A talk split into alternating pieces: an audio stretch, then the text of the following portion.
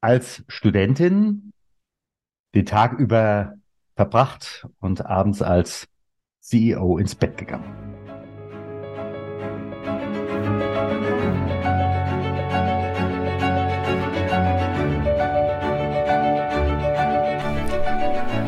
Schweres leicht gesagt. Der Podcast für Unternehmer, Personalverantwortliche und Betriebsräte zum Thema Trauer im Unternehmen. Mein Name ist Stefan Hund. Bevor wir starten, bitte ich dich, diesen Podcast zu abonnieren, damit du auch in Zukunft jede Folge direkt frisch auf deinen Podcast-Player bekommst. Wenn du eine Frage hast, die wir hier im Podcast ansprechen sollen oder einen bestimmten Gast einladen sollen, dann gib uns Bescheid. Am besten mit einer kurzen E-Mail über podcast trauerimunternehmen.de.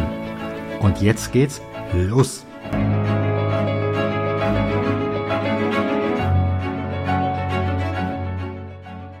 Heute begrüße ich Johanna Schirmer.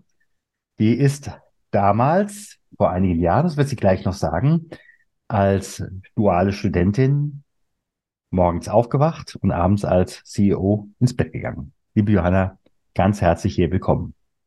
Lieber Steffen, vielen Dank, dass ich heute hier sein darf. Ich freue mich sehr. Bisschen provokativ gefragt. Sag mal, von was träumst du nachts? Aktuell von meinen E-Mails. Dank der Konstellation von, ich hatte Urlaub, war dann auf der Messe und war krank, äh, werde ich irgendwie wach und denke so, oh, du musst das alles noch abarbeiten, aber auch das normalisiert sich wieder. Ansonsten bin ich immer sehr froh, wenn ich mich nicht daran erinnere, woran ich nachts geträumt habe. Ja, wir sind heute bei einem heißen Thema, äh, das Stichwort Nachfolge. Da will ja normalerweise so gar keiner ran. Und auch bei Familienunternehmen ist das da so ein bisschen mh, hm, delikat. Zumal äh, gerade dann, wenn auch derjenige, der da abgeben will, soll, kann, darf, möglicherweise noch da ist. Und dann würde der auch gar nicht auf eine, Familie, äh, auf irgendeine Veranstaltung bei der IHK gehen, denn man könnte ja dann auf einmal zeigen, man ist nicht mehr so im Saft. Und äh, insofern ist einfach schön, dass du sagst, Mensch, ich möchte darüber reden, ich möchte anderen Mut machen, einfach mal in diese Situation reinzugehen, mal reinzugucken und deshalb machen wir das heute auch. Genau, also vielleicht einmal zum Hintergrund, warum ich heute hier sitze. Also Familienunternehmen oder Unternehmerfamilien, die sind ja wie so ein Popcorn-Topf. Also egal, wie sehr es drinnen knallt, nichts dringt nach außen. Und so hat man immer so dieses Gefühl von, ich sag mal, der heilen Welt, der, der, der perfekten Familie. Oh ja. Was auch Sinn macht, weil ja quasi das Unternehmensimage ganz nah mit der Unternehmerfamilie verknüpft ist. Mhm. Deswegen habe ich lange darüber nachgedacht, ob ich darüber spreche. Wir wollen ja heute darüber sprechen, wie ist es eigentlich, wenn die Gründergeneration stirbt, als mhm. Nachfolgerin, wie ich es eine bin. Und ähm, ich habe mich dann dafür entschieden, nicht aus Voyeurismus oder um es zu Marketingzwecken auszuschlachten, sondern vor allem um Mut zu machen. Also Ziel dieses Gesprächs ist es, euch ein paar Punkte mit an die Hand zu geben, zu zeigen, hey, was hat bei mir gut funktioniert, was waren gute Vorbereitungen, was würde ich machen und was würde ich nicht machen, damit ihr vielleicht ein bisschen entspannter auf diesen Zeitpunkt zugehen könnt. Ich sage erstmal im Vorhinein schon mal ganz, ganz herzlichen Dank. Manche Sachen weiß ich ja bei dir auch schon. Und ähm, gehen wir mal in die damalige Situation zurück. Kannst du ein bisschen was dazu nochmal sagen? Wie war das in dem Moment? Genau, ich, ich nehme euch einmal mit kurz in meine Realität. Nicht genau. jeder ihr kennt Johanna Schirmer aus Korbach. Also ich bin Johanna Schirmer, ich bin 26 Jahre alt und bin als Nachfolgerin in unseren Familienbetrieb eingestiegen und zwar vor sechs Jahren. Und es ist eine etwas ungewöhnliche Konstellation, weil wir haben eine Generation übersprungen. Ich habe direkt von meiner Großmutter übernommen und die, der Grund, warum man eine 20-Jährige zur Geschäftsführerin gemacht hat, war, dass meine Großmutter dementiell erkrankt ist.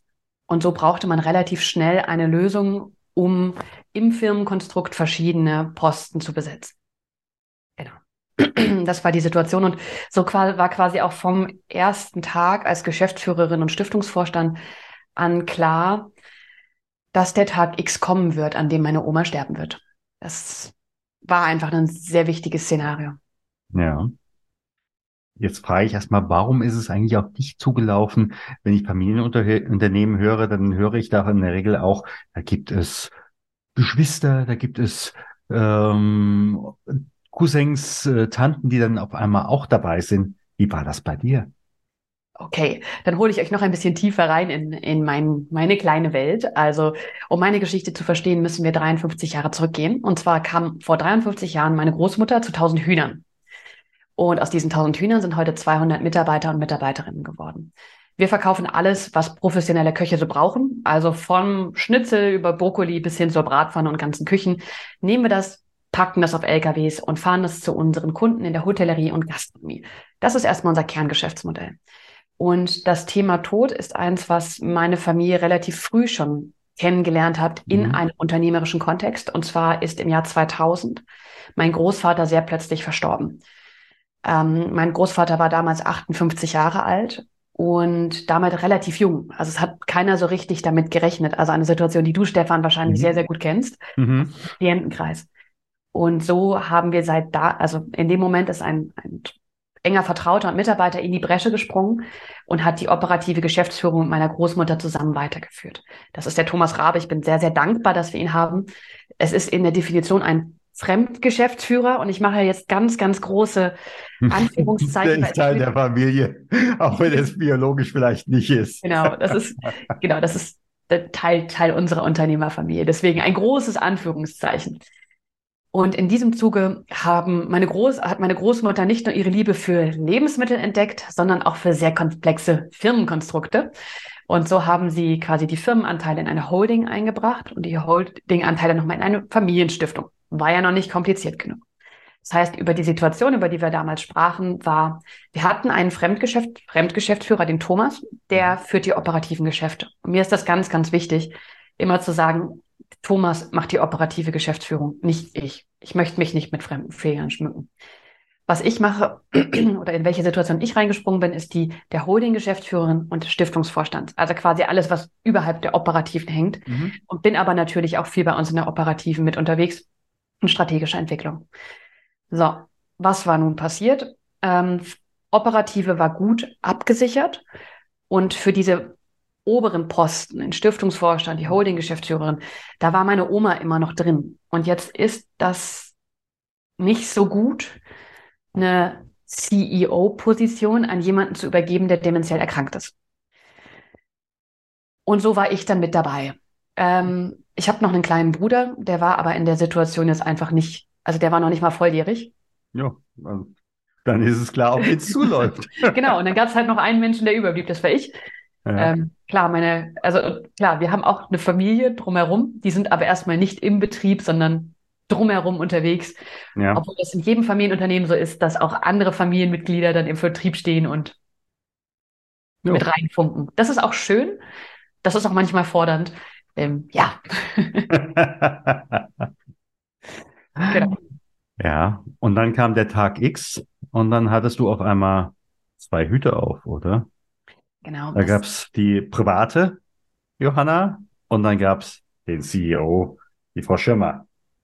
Oder genau. wie war das? Genau, das, das wäre auch vielleicht das erste Learning, was mir wirklich geholfen hat, was ich den Hörern und Hörerinnen mit auf den Weg geben würde. Ich habe, also in der Situation, wo meine Oma verstorben ist, hab, kommen zwei Extremsituationen aufeinander. Zum einen für mich als Enkelin, die ihre Oma verloren hat, Privatperson.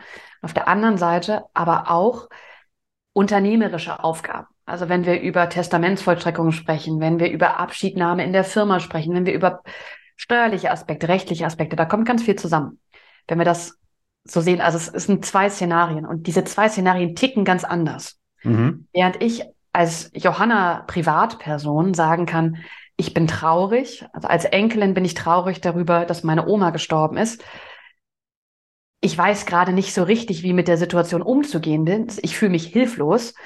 Das nehmen wir den Satz, ich fühle mich hilflos als Unternehmerin. Hm, das wird kritisch. Not so good. Mhm. Deswegen habe ich in der Situation, haben, haben wir auch als Familie immer wieder in der Logik gedacht, was brauchen wir gerade als Familie, was brauchen wir gerade als Privatperson, was muss mhm. da geregelt werden und Wechsel in die Unternehmerlogik, was braucht das Unternehmen, was machen wir hier. Und aus meiner Erfahrung hat das wirklich auch dem Umfeld geholfen, den Kontext zu markieren und zu sagen, ich als Johanna bin als Privatperson bin gerade traurig, als Unternehmerin sehe ich das und das. Dann mhm. kann das Umfeld das auch mit einordnen. Mhm.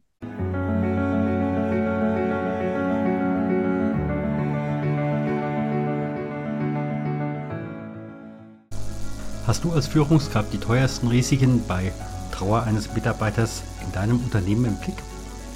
Wenn nicht, wir haben ein Workbook und anhand von 72 Aussagen, Situationen kannst du nach dem Ampelsystem deine Situation in deinem Unternehmen einschätzen. Wir verlosen einmal im Monat ein Exemplar unseres Workbooks im Wert von 49 Euro an alle unsere Newsletter-Abonnenten.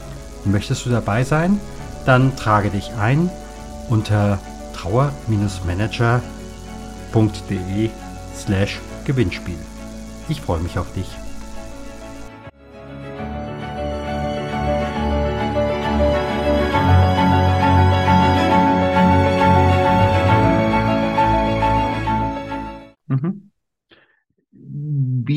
Ich mir das an der Stelle auch praktisch vorstellen? Also hattest du dann gegebenenfalls auch einen, einen Raum bei euch in der Firma, wo du notfalls auch zwischendurch mal reingehen konntest äh, und dich auf Deutsch gesagt ausholen konntest? Denn ich sage mal so, da es macht ja auch was mit einem Emotionen.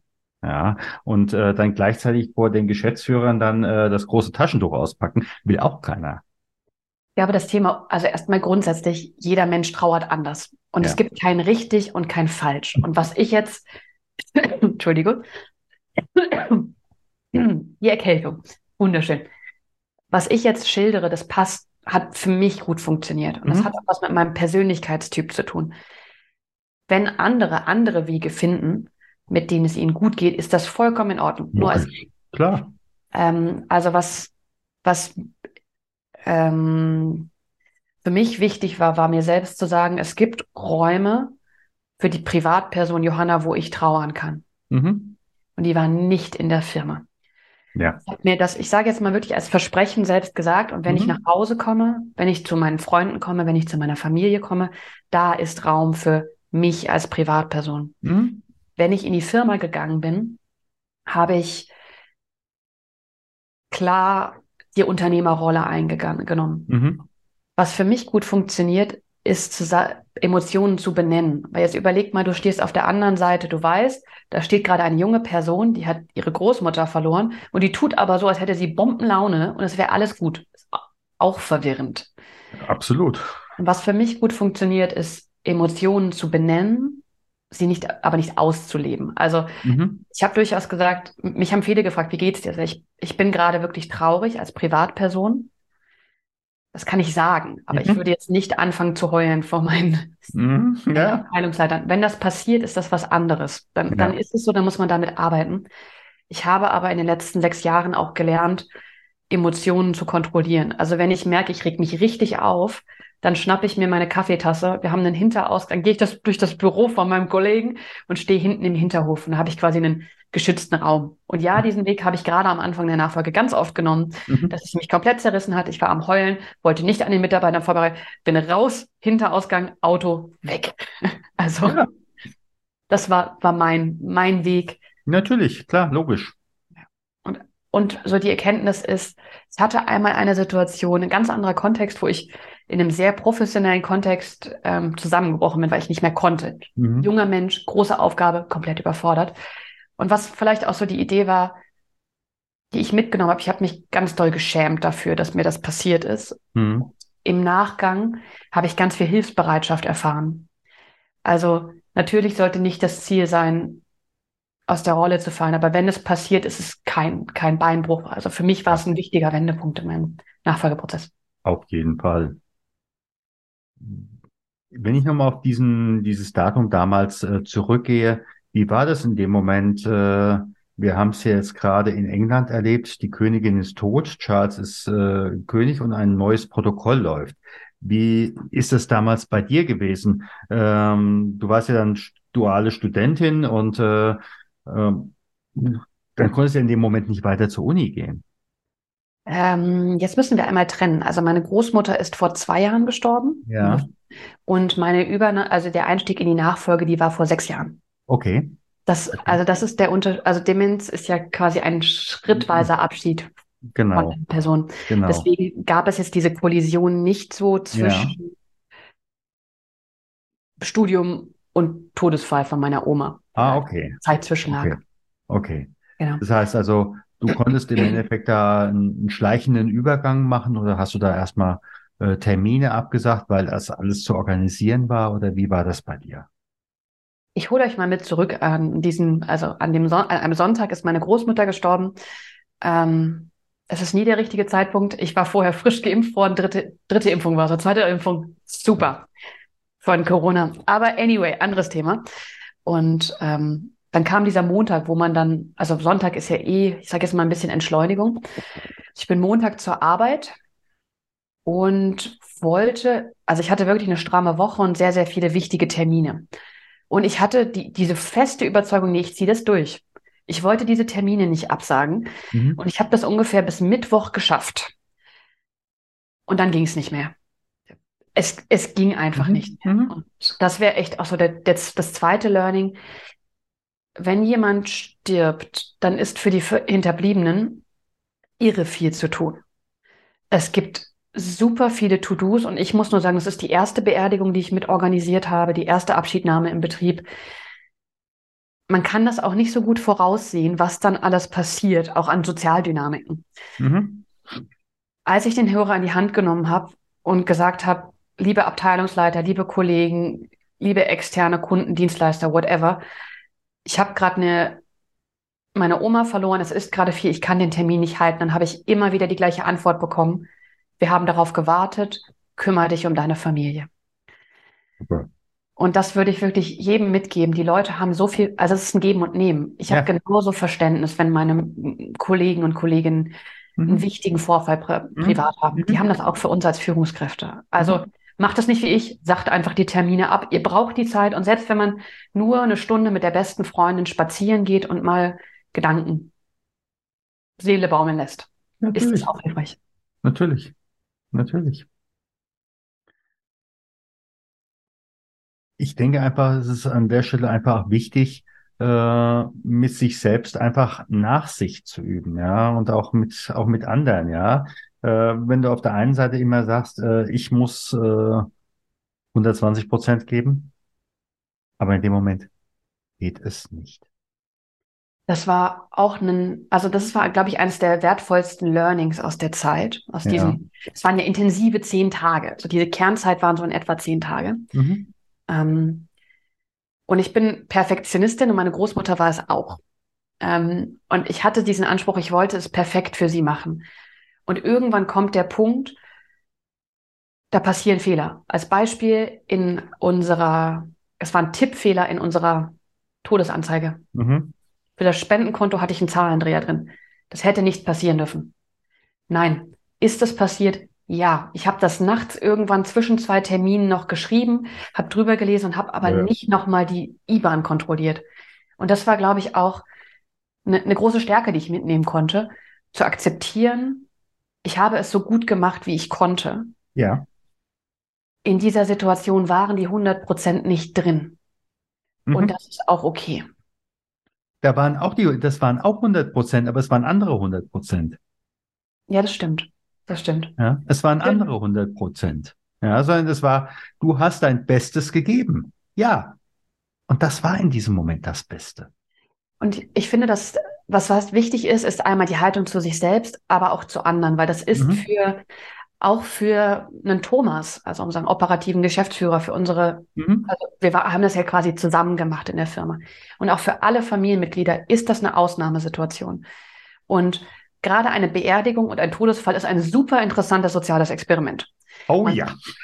Man packe 20 Leute, die gerade alle sehr mit sich selbst beschäftigt sind, weil der, man hat jemanden verloren und Verlust heißt aber auch mit der eigenen Sterblichkeit mhm. konfrontiert zu werden. Mhm in meiner Erfahrung ist das gerade für ältere Personen, die natürlich näher dran sind als ich, fordernd. Also wir haben naja, 20 Personen, die alle gerade in einer Extremsituation sind, die alle gerade sich wünschen, von ihrem Umfeld gesehen und unterstützt zu werden. In einen Raum und sagt ihnen, jo Leute, macht mal. Erfolg. Mhm. dass das knallt oder dass das zu schwierigen Situationen führen kann. Ja. Und das ist, glaube ich, auch was, was mir geholfen hat. Ja, manche Menschen verhalten sich in solchen, ich habe mich in manchen Situationen auch irrational verhalten. Es, ja. es gab auch Situationen, da saß ich da und dachte mir so, warum? Mir dann vor Augen zu finden, die anderen sind gerade wirklich in einer Ausnahmesituation. Und nicht jedes Wort muss man dann auf die Goldwaage legen. Und ja, da passieren Fehler auf beiden Seiten geschenkt. Das Ziel dieser ganzen Aktion, man, man gewinnt keinen Blumentopf mhm. in so einer Sterbesituation. Das ist keine, ich sage es immer, Performance-Leistungssache, wo man Preise gewinnen kann. Es geht aus meiner Sicht einfach nur darum, möglichst wenig zerbrochenes Porzellan zu hinterlassen und dass man möglichst gut mit all den Menschen da durchkommt. Ja. Ja.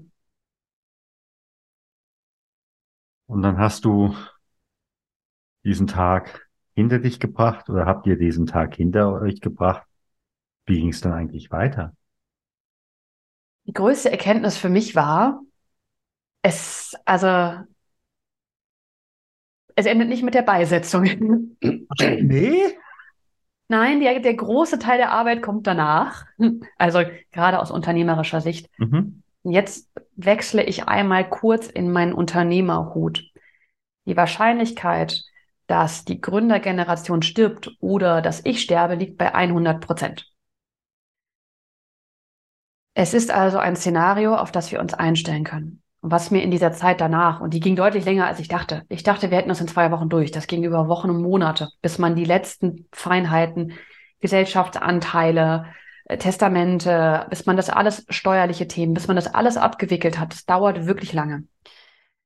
Was mir geholfen hat, war, dass ich mich schon lange bevor meine Oma gestorben ist, darauf vorbereitet habe. Mhm in dem Moment, wo meine Großmutter gestorben ist, wusste ich, was steht in den Gesellschafterverträgen, was passiert mit ihren Anteilen, wer sind die Nachkommen, Testament. Also sprecht mit euren Nachfolgern, damit sie wissen, was kommt denn dann auf sie zu. Also ich habe ganz, ganz, was heißt das steuerlich? Wo müssen wir Liquiditäten zur Verfügung stellen? Mhm. Das sind alles, ich sage jetzt mal harte Fakten. Die lassen sich an einem Dienstag irgendwann im Mai ohne emotionalen Druck gut bearbeiten ich habe das davor gemacht und konnte dann auf diese Hausaufgaben zurückgreifen und damit mhm. weiterarbeiten.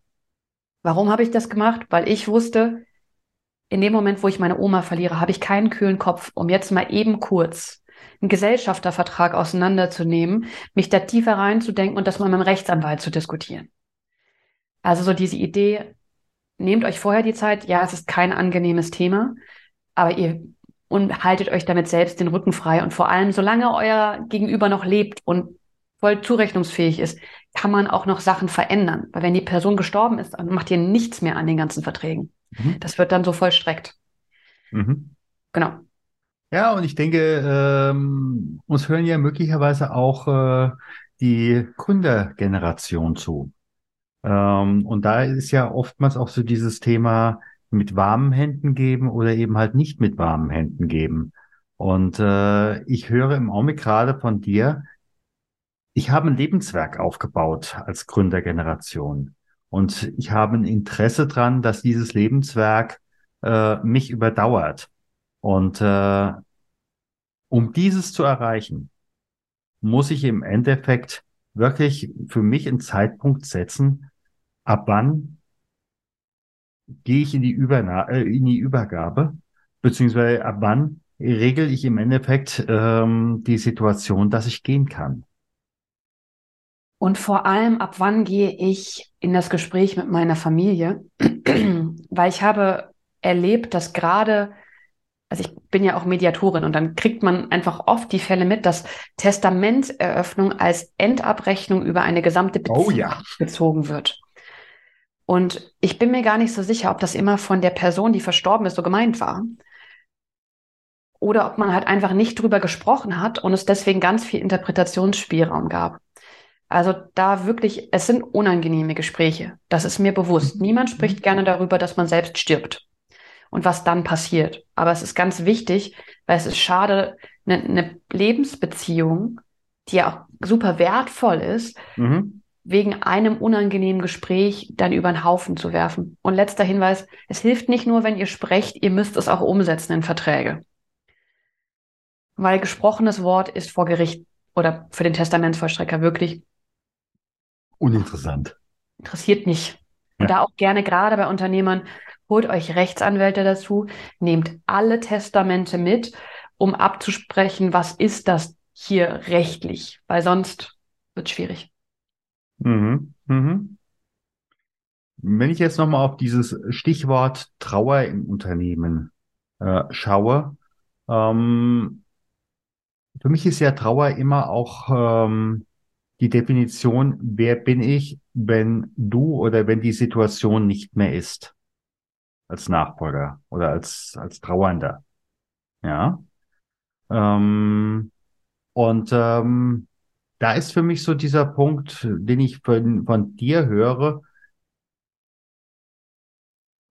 Plant das vor, was ihr planen könnt oder besprecht das vor, was ihr besprechen könnt, um da schon mal eine Grundsicherung zu haben, zu wissen, wer bin ich, wenn in dem Fall jetzt deine Oma nicht mehr ist. Du bist dann äh, die äh, CEO äh, du hast dann äh, diese und jene äh, Möglichkeiten, du hast diese und jene Sachen, die du lieber lassen sollst. Das weißt du in dem Moment auch vorher.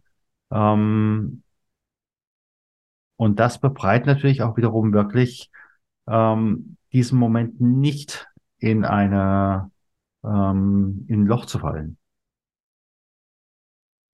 Je mehr man vorher spricht und weiß und je mehr Infos man, oh, ich sag mal, durchrationalisiert und das für alle Bereiche. Also im Familienunternehmen haben wir ja so quasi drei Sphären, die aufeinander treffen. Das ist zum einen das Unternehmen.